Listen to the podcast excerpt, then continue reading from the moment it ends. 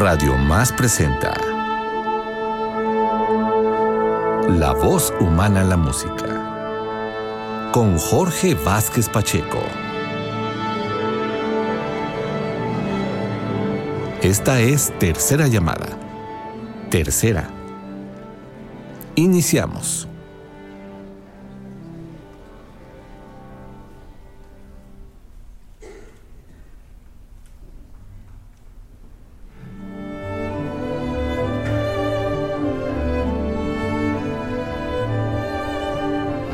Este es el inicio para Il Tabarro, ópera corta que forma parte del ciclo que conocemos como el tríptico del italiano Giacomo Puccini.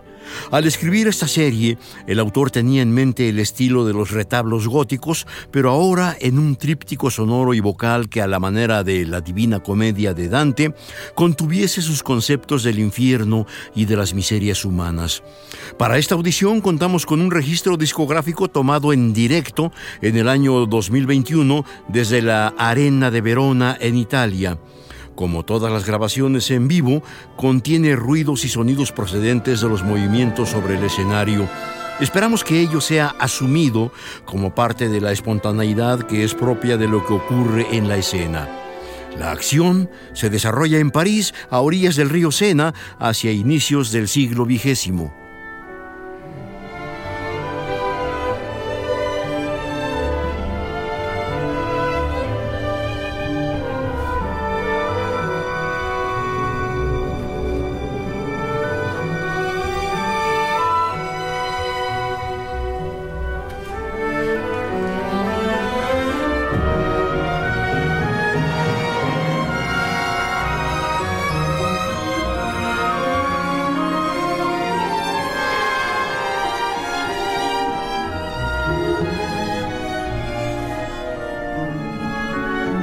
Sonidos procedentes de sirenas de las barcazas parecen poblar el bullicio sobre los sucios muelles del río.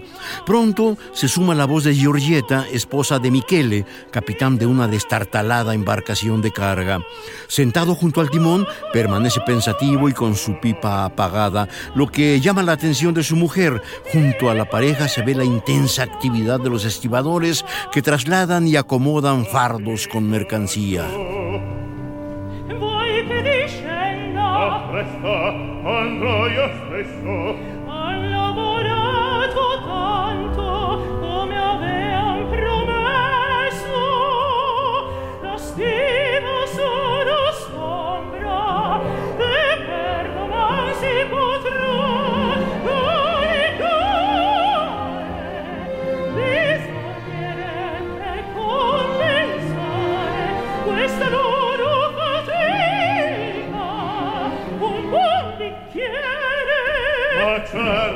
che tutto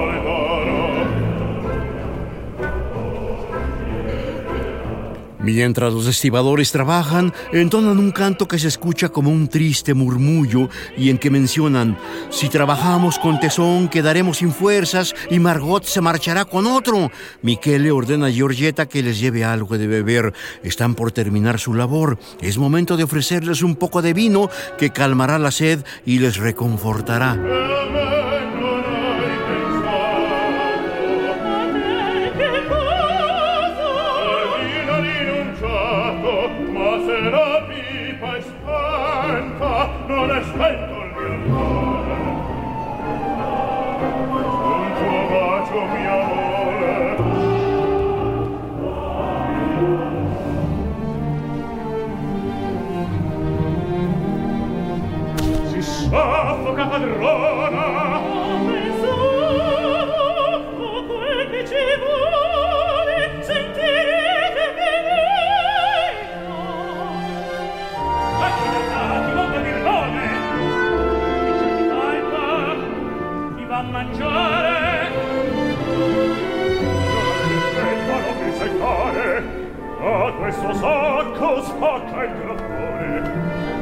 che caldo. O Luigi ancora una passata.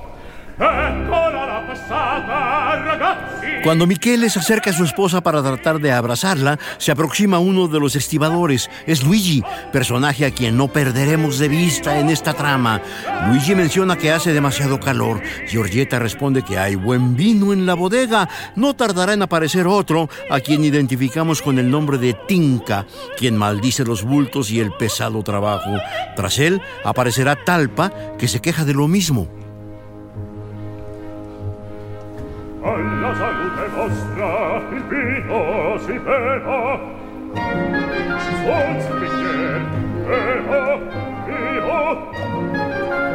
Giorgietta reaparece llevando una charola con una enorme jarra con vino y varios vasos. Al llamar a sus compañeros, todos acuden agrupándose alrededor de la mujer que distribuye esos vasos. El vino, el vino, en el mismo encontraremos la energía para terminar. Es Talpa el primero que enuncia su alegría por este detalle. Bebamos, levantemos los vasos, viva. ¡Qué felicidad y qué alegría! Giorgietta ofrece más y nadie se hace del rogar. professore. Vien qua sentirete che artista. Io capisco una musica sola. Quello che fa ballare. Ma sicuro ai suoi ordini sempre gamba buona. Luigi advierte que se acerca un organillero y se regocija al tiempo que Tinka menciona la conveniencia de ahogar en el vino los pensamientos tristes. La musica e la danza van d'accordo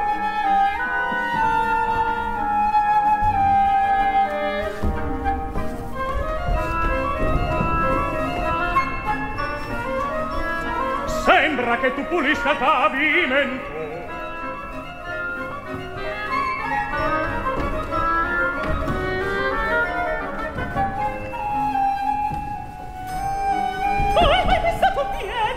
Oh, lascia son qua io. Luigi ha llamado al organillero y cuando comienza a tocar, el primero que se anima a bailar con Giorgietta es Tinka. Esto despierta las risas porque el rudo estibador se mueve como un bulto de patatas y es incapaz de llevar el paso con la dama. No tardará en dar un pisotón a Giorgietta.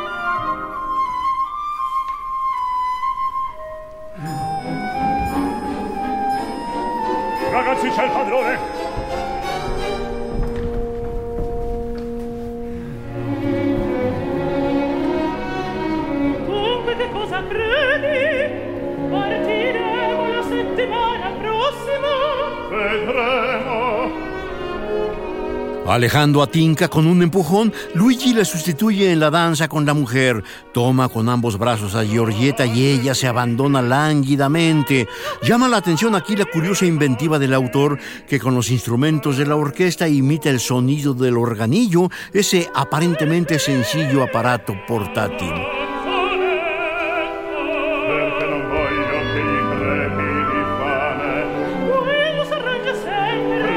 Talpa ha dado la voz de alerta cuando reaparece Michele, el patrón, quien se había alejado de la escena. Luigi y Giorgietta interrumpen su danza al tiempo que Luigi hace señas al organillero indicándole que deje de tocar. Todos habrán de descender precipitadamente hacia la bodega de la barcaza.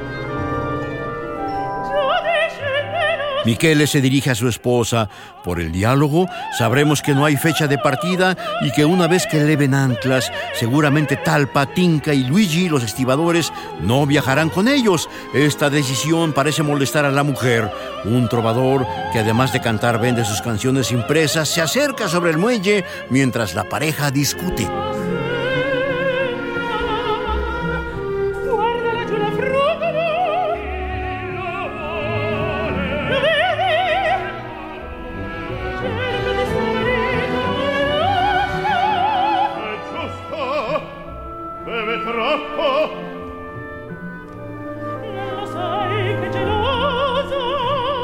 La lejana sirena de un remolcador motiva una reflexión por parte de Georgieta. Ya cae la tarde, indica la mujer. Qué rojo es el crepúsculo de septiembre, ya se anuncia el otoño. ¿Acaso no parece una gran naranja este sol que muere sobre el Sena? Pronto la pareja habrá de discutir en torno de los problemas conyugales y de los estibadores que los tienen por su desmedida afición al vino.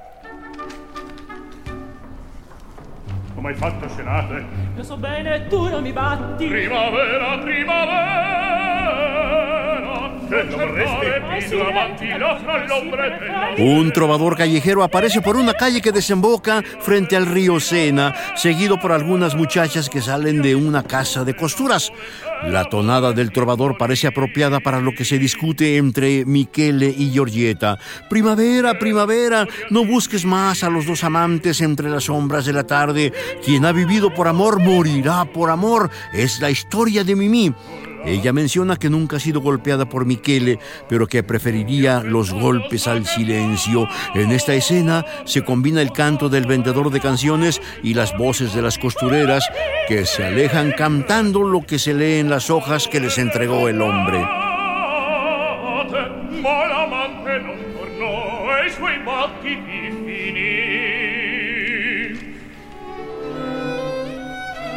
anche il cuore dimmi Mimì.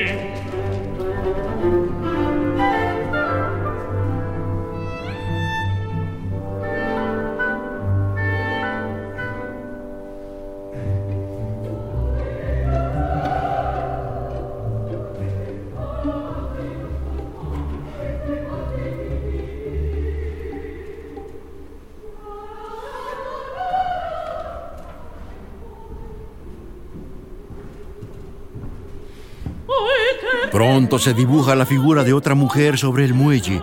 Es Frúgola, una vagabunda compañera de Talpa que atraviesa la pasarela y sube a la barcaza.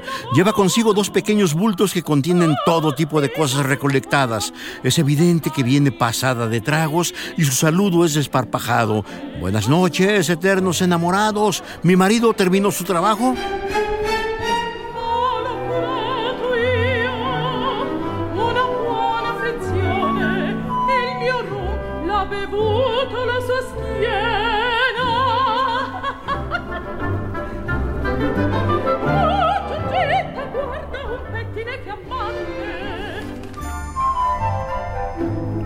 Michele, después de saludar a la recién llegada con un gesto de fastidio, entra a su cabina, mientras la mujer borracha continúa y dice que su marido esta mañana no podía más con los riñones. Daba lástima, pero lo curé, le di un buen masaje y su espalda se bebió mi ron. Luego arroja una de las bolsas que lleva hacia el suelo y hurgando en la misma extrae objetos. Uno de ellos es un peine que ofrece a Georgieta. La mujer borracha detalla que en sus bolsas porta una sorprendente cantidad. Un penacho de plumas, puntillas, terciopelo, trapos, latas y dice reliquias raras, los documentos de mil amores, alegrías y tormentos que colecciono aquí sin hacer distinción entre ricos y pobres.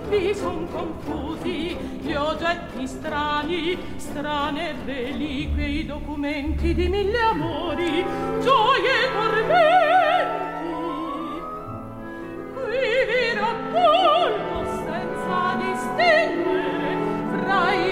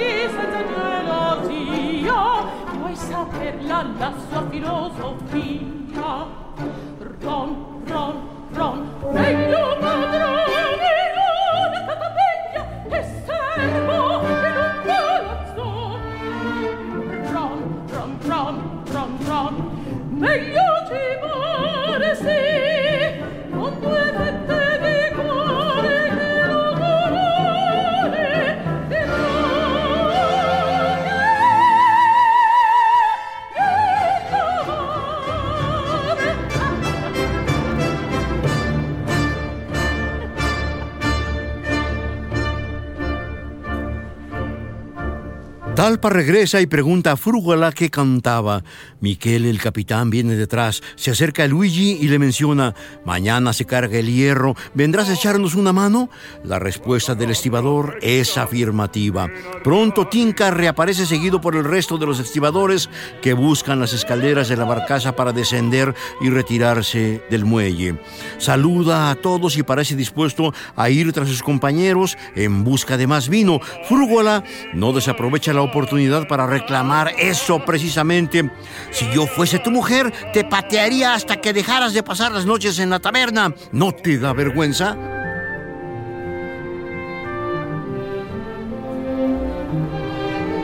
Buonanotte a tutti. Hai tanta fretta. Ubriacarti, ma se moglie Che fareste? Ti resterei finché non la smettessi Di passar le notti all'osteria Non ti vergogni No, no, no, va bene. La respuesta es cínica. No, no, el vino hace bien. Ahoga los pensamientos de rebeldía. Si bebo no pienso y si pienso no río.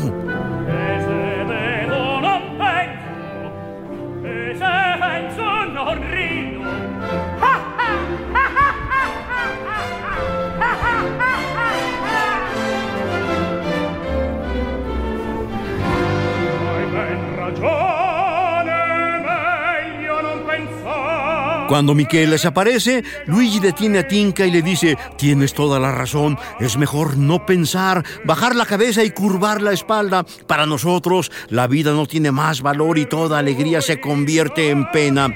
Los fardos a la espalda y la cabeza hacia la tierra, y si volteas hacia arriba, cuidado con el latigazo. si converte in pena.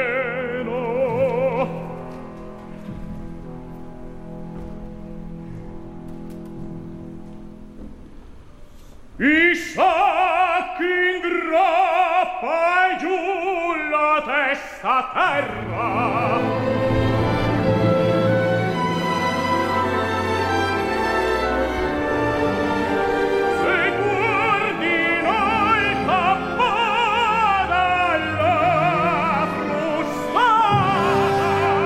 El canto del estibador cobra una creciente amargura. El pan lo ganas con el sudor. El amor hay que corrobarlo, robarlo entre espasmos y miedos que enturbian la más divina embriaguez. Todo nos es negado, todo nos es arrebatado. Para nosotros la jornada ya es oscura desde la mañana. Tienes mucha razón. Es mejor no pensar, bajar la cabeza y curvar la espalda. E offuscano l'ebbrezza più divina. Tutto è conteso, tutto ci è rapito. La giornata è già buia alla mattina. Hai ben ragione, meglio non pensare,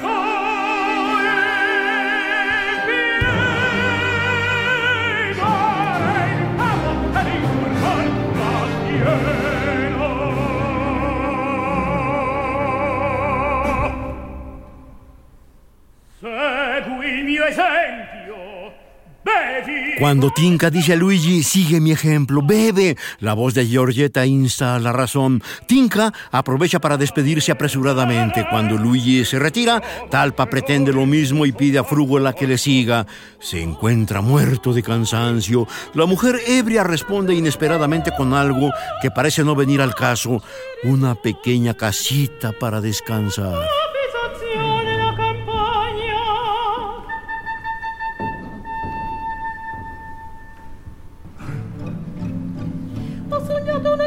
Viene ahora un momento memorable. En este anhelante canto, Frúgola expresa, he soñado con una casita, con un pequeño huerto, cuatro paredes estrecha y pinos que den sombra, mi viejo tirado al sol, a mis pies mi gato caporale y esperar así la muerte, que es el remedio para todos los males.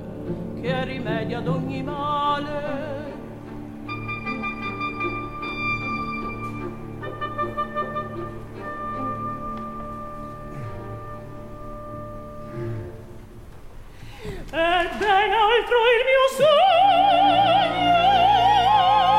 Georgetta procede ahora a mencionar sus anhelos. Mi sueño es muy distinto. Yo nací en los suburbios y solo el aire me entusiasma y me nutre. Oh, si un día Miquel abandonase esta vida vagabunda y agotadora.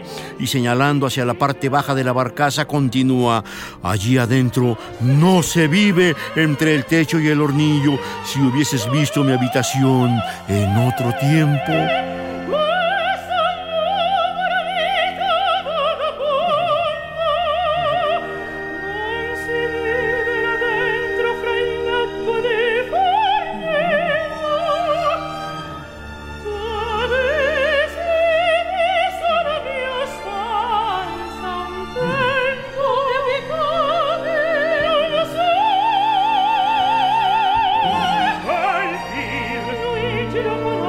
Cuando la pregunta dónde vivía, aparece Luigi quien sorpresivamente responde, en Belleville, también yo he nacido ahí. Y continúa Giorgietta, lo lleva en la sangre como yo. El hombre remarca, uno no puede desprenderse de eso. La mujer reitera, hay que haberlo conocido. Belleville es nuestro suelo y nuestro mundo. Nosotros no podemos vivir sobre el agua. Es preferible caminar por las sendas y veredas. Allá hay casas, hay amigos, encuentros festivos y plena confianza.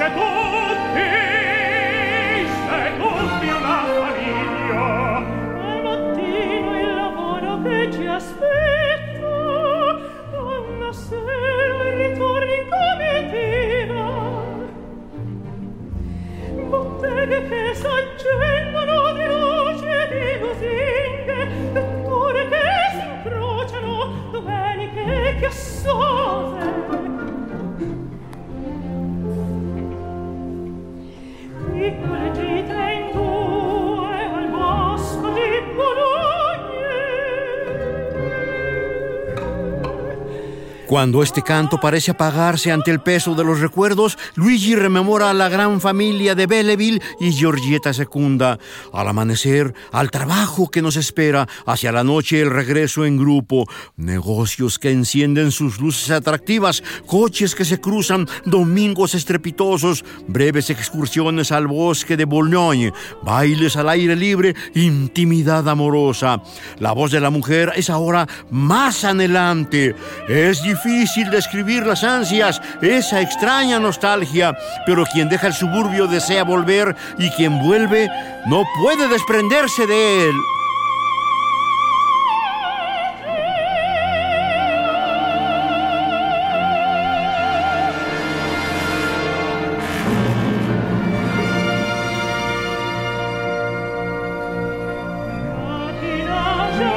Luigi se une para convertir este momento en un excitado dúo. Allá, hacia el fondo, está París que grita con mil voces alegres su inmortal fascinación.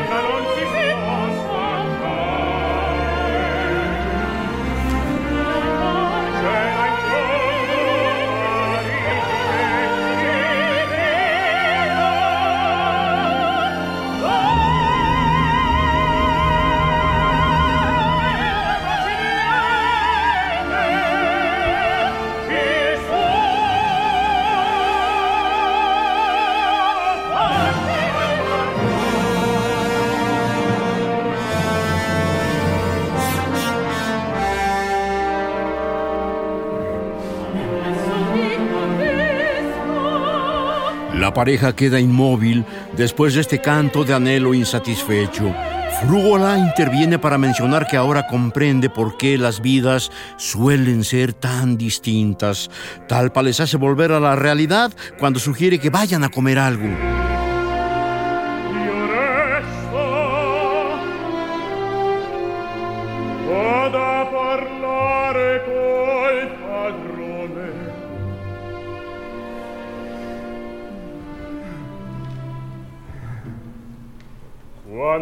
Così a domani Miei vecchi, buonanotte. Ho sognato una casetta. Talpa y Frúgola se alejan tomados de la mano sobre el muelle del río Sena. Sus voces se pierden en la lejanía.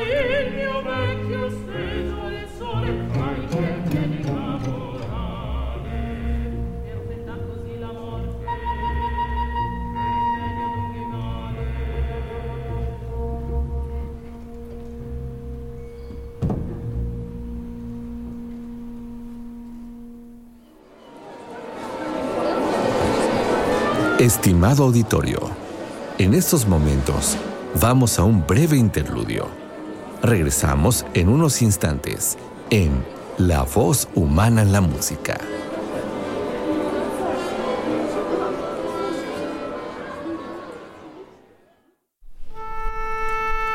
Continuamos con La voz humana en la música. Se abre el telón. Esta es Tercera llamada. Continuamos.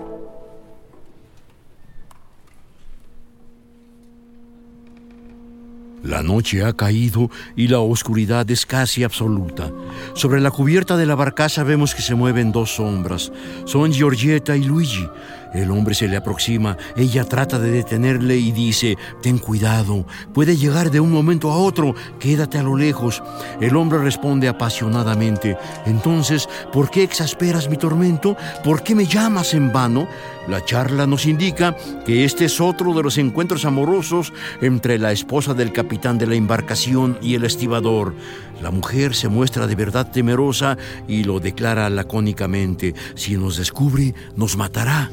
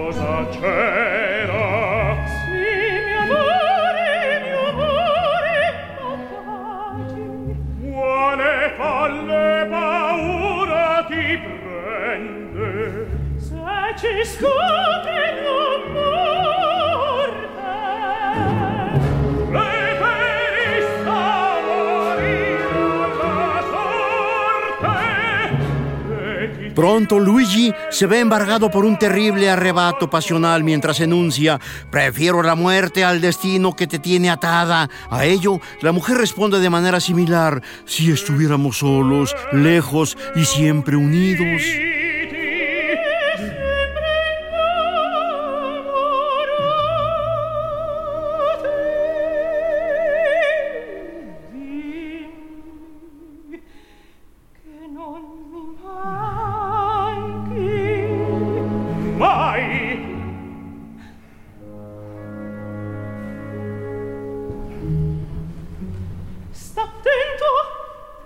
Giorgetta se sobresalta, advierte algo y da la voz de alerta. Inesperadamente aparece Michele que viene de la bodega. El esposo se extraña de que Luigi permanezca aún allí. Este responde que le ha esperado porque necesita agradecerle que le haya empleado y que le permita desembarcar en Rouen. Michele se intriga por semejante petición. En Rouen no encontrará más que miseria. Allí Luigi se verá en peores condiciones. Es mejor quedarse. El estibador acepta la sugerencia y se despide humildemente del patrón mientras éste desciende nuevamente hacia su cabina.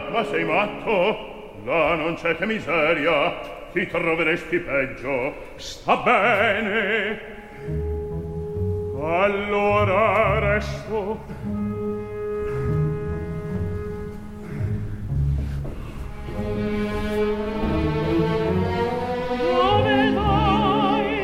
preparare i lumi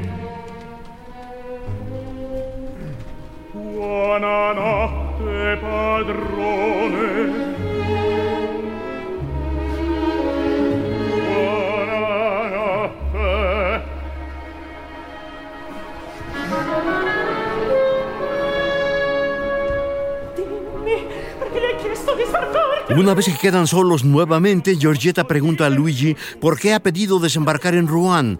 La respuesta es porque no puedo compartirte con él. Ella coincide, se siente presa y su unión con Michele es como una pesada cadena, es un tormento angustiante. En este intenso dúo, ella reitera su amor hacia este miserable cargador que nada tiene por ofrecerle.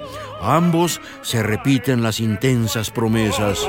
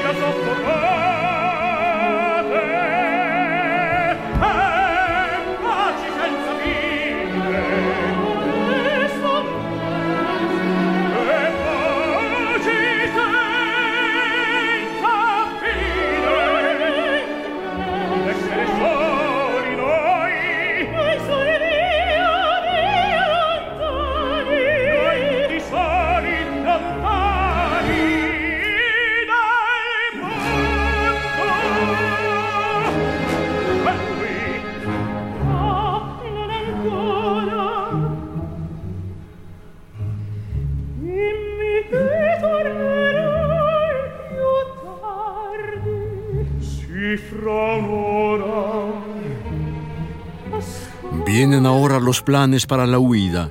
Ella le dice que al igual que el día anterior dejará la pasarela. Siempre es la encargada de quitarla y al hacerlo dará una señal. Luigi promete regresar en una hora. La voz anhelante de Giorgietta describe cuál será esa señal. El fósforo encendido. Cómo temblaba la pequeña llama en mi brazo extendido. Me parecía encender una estrella. Llama de nuestro amor. Estrella sin ocaso.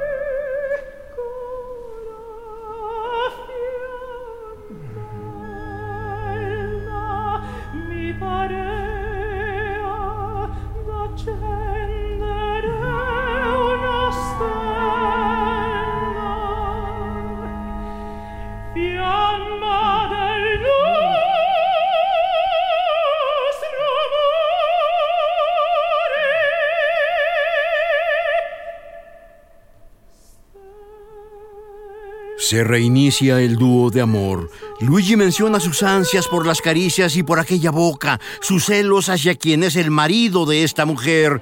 Quisiera tenerte abrazada como si fueras mía. Quisiera no sufrir más porque otro te tocase. Por alejar de todos tu cuerpo divino, juro que no tengo miedo de empuñar mi cuchillo y con gotas de sangre fabricarte una alhaja.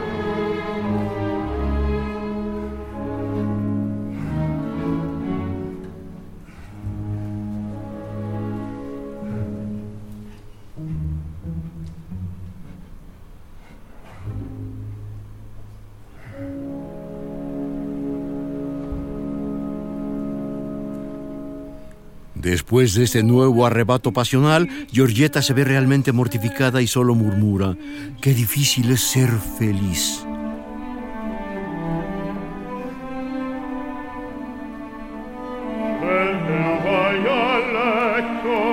Este momento regresa el marido y pregunta por qué no se ha ido a dormir.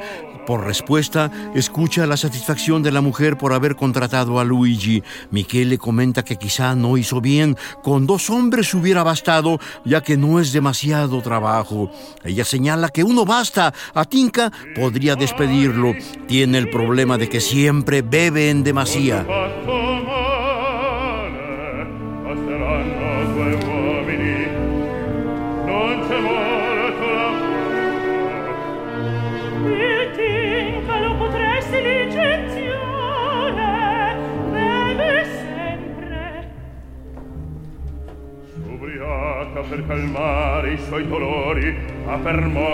El capitán de la barcaza dice que Tinka se embriaga para calmar sus dolores, tiene una ramera por mujer y bebe para no matarla. Pero semejantes observaciones terminan por intrigarle.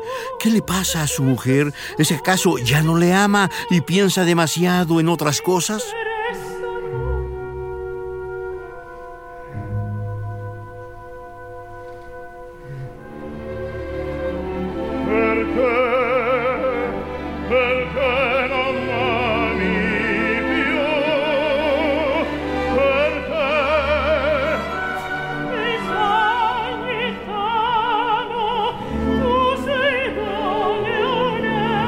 Trata de cambiar la conversación y sugiere que ya es hora de ir a dormir. Michele le mira fijamente al momento que le dice, tú no duermes. La respuesta es, ¿sabes por qué no duermo? Además, allá adentro me ahogo. No puedo, no puedo.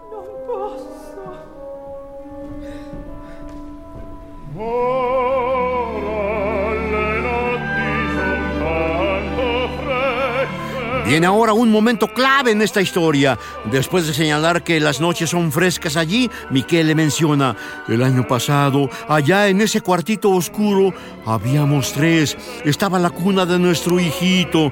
Georgieta, profundamente perturbada, le pide que calle.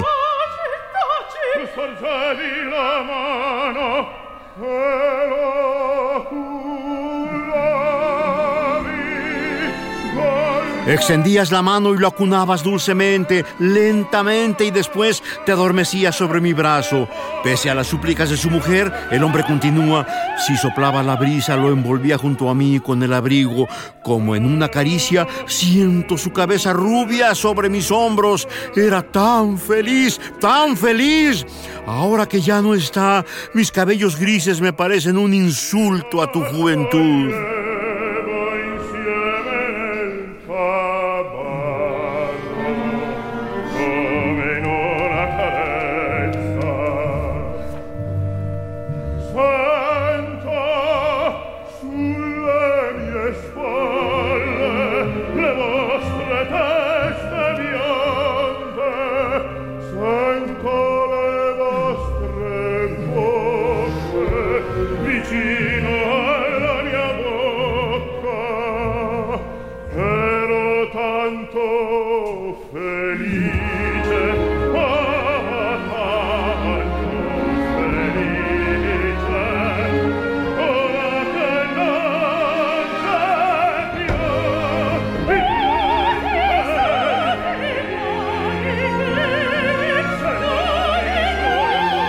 Ante estas torturantes frases, Georgetta insiste en que va a dormir. La respuesta es la misma. Tú no puedes. Sabes bien que no debes adormecerte. No sé bien por qué, pero hace mucho tiempo que no duermes. La actitud del hombre ha cambiado y ahora pretende acercar a Georgetta hacia él.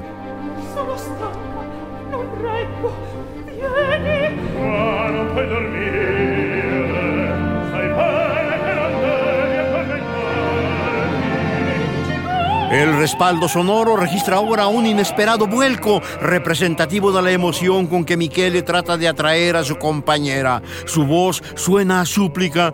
Quédate junto a mí. ¿No recuerdas otras noches, otros cielos y otras lunas? ¿Por qué cierras tu corazón? ¿Recuerdas las horas que pasaban velozmente en esta barca arrastrada por las olas?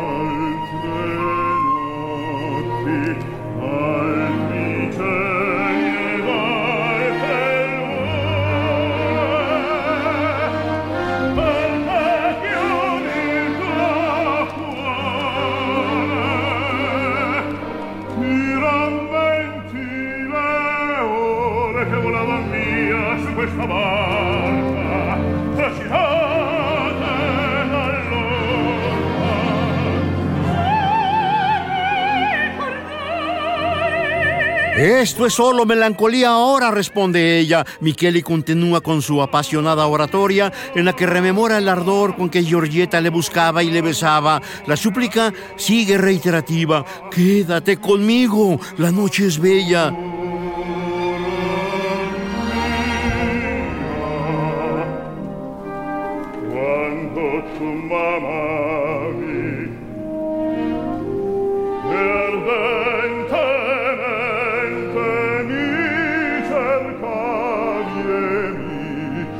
What?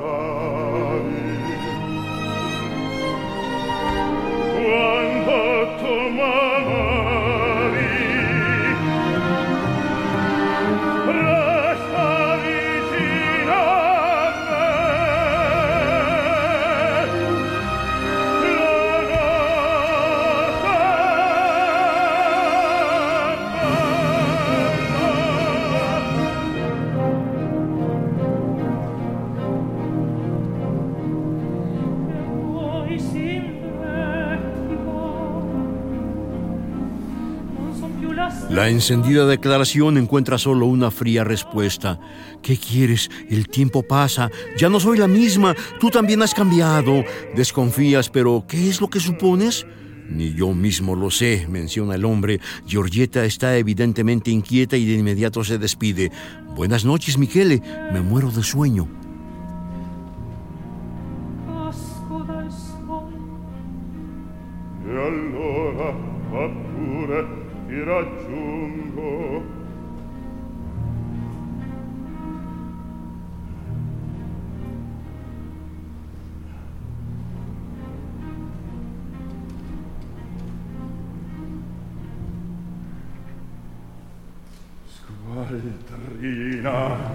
Mordiendo las palabras, el hombre ha soltado una ofensa. ¡Ramera! dice mientras su esposa desciende hacia el camarote de la barcaza.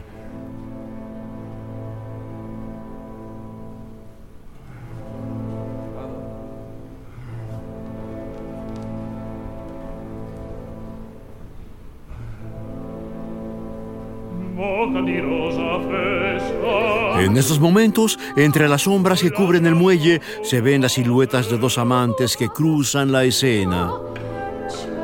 Este es el canto de los amantes desde la oscuridad. Boca de rosa fresca y besos de rocío.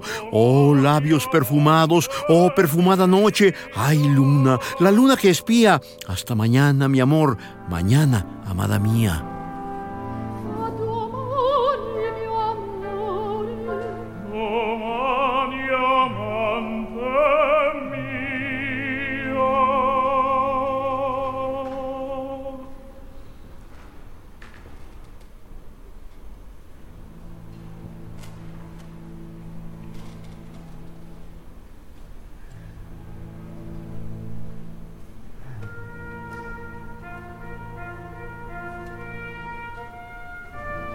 Una vez que las voces de la pareja se han perdido en la distancia, una corneta del cuartel cercano toca a silencio.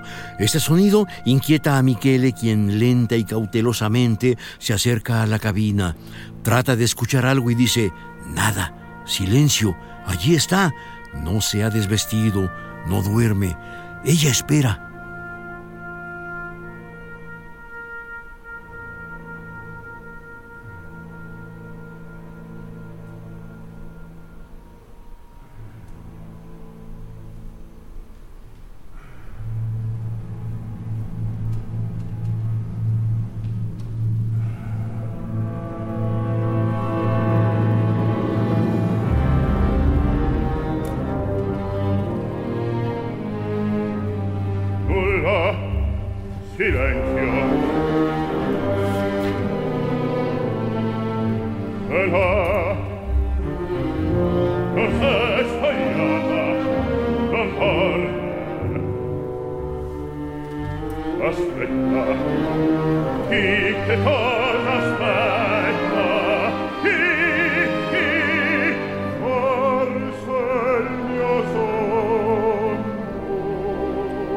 Le tiembla atormentado por las sospechas. ¿A quién espera?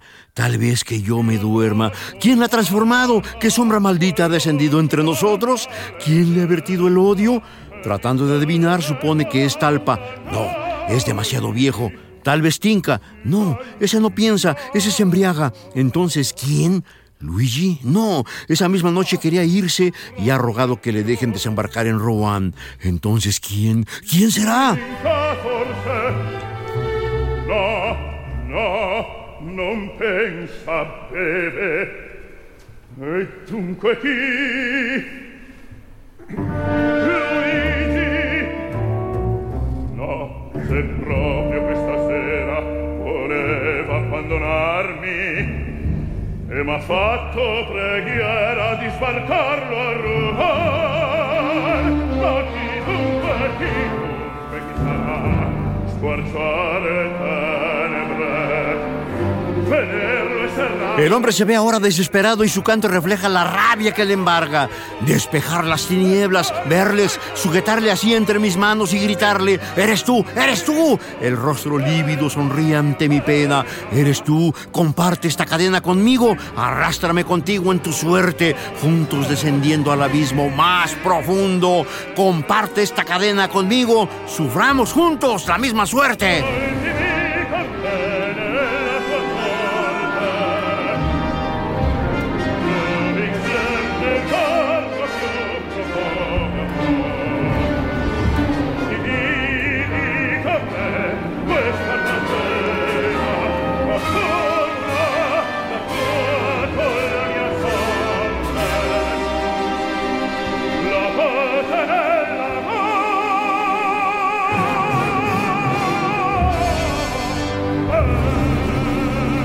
Una terrible frase culmina este torturado monólogo. La paz está en la muerte. Extenuado, Miquel está a punto de derrumbarse, pero trata de distraerse. Saca la pipa del bolsillo, la enciende y arroja unas bocanadas de espeso humo. En ese momento, descubre una silueta que se dibuja a contraluz sobre el muelle. Se trata de Luigi, quien espera desde allí la señal convenida con Giorgietta y brinca sigilosamente hacia la cubierta de la barcaza.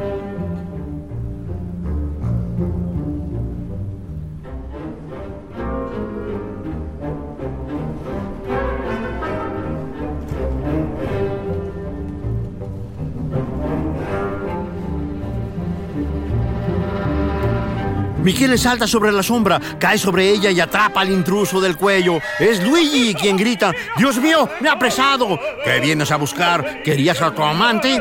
Luigi lo niega todo, pero el ofendido, a él ya no le cabe duda. El intruso saca de entre sus ropas un cuchillo, pero con un brutal manotazo le arrebata el arma al tiempo que le dice, no escaparás, canalla, alma de condenado, gusano. ¿Querías bajarte en Roam, no es cierto? Pues te irás muerto al río.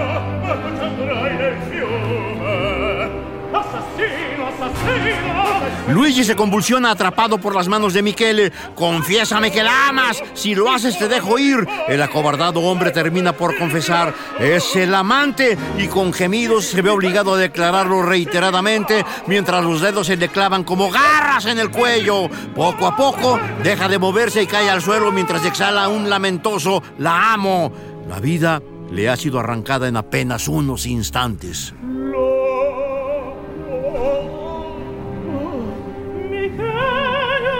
Desde la cabina, Georgetta escuchó parte de lo ocurrido y llama a su esposo. Al oírla, Michele rápidamente envuelve con una capa el cadáver de Luigi. Tengo miedo, Michele, dice la mujer, mirando ansiosamente a su alrededor.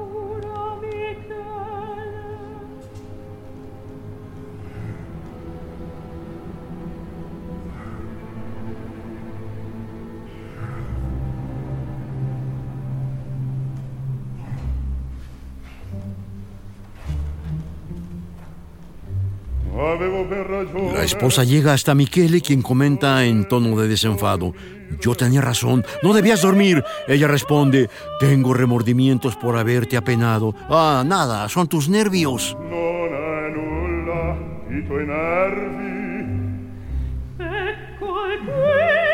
La mujer solicita perdón e insinuante pregunta si Michele aún quiere que se le acerque. La respuesta es, ¿dónde? ¿En mi abrigo?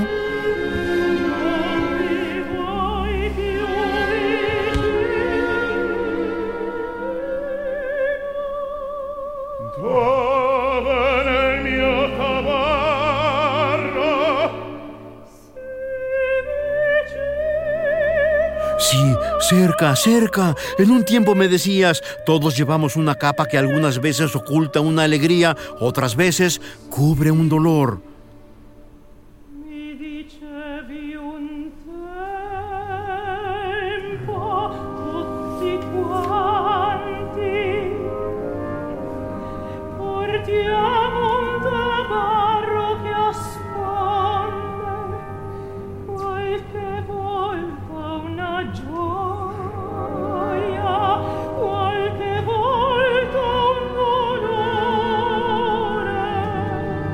Y otras veces oculta un delito. Ven a mi abrigo, grita Michele al tiempo que levanta la prenda y el cadáver de Luigi rueda hacia los pies de Giorgietta. Cuando retrocede horrorizada, él le sujeta del cuello y le hace inclinarse sobre el cuerpo inanimado del amante. Al mismo tiempo oprime bestialmente. No se detendrá hasta también arrancarle la vida.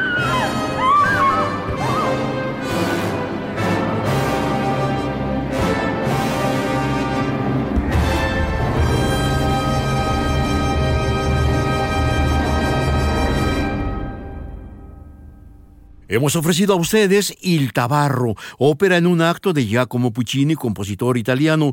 El registro discográfico tomado en directo desde la Arena de Verona, en Italia, fue con la soprano María José Siri como Giorgietta, el barítono Elia Fabián como Michele, el tenor Samuele Simoncini como Luigi, el tenor Francesco Pitari como Tinca, el barítono Davide Procaccini como Talpa, la mezzosoprano Rosana Rinaldi como Frúgola, con coro y orquestas de la Arena de Verona, todos bajo la dirección de Daniel Oren.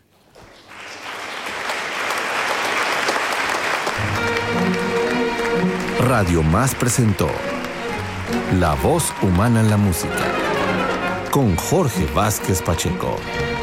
Te invitamos a sintonizarnos la próxima semana a través de Radio Más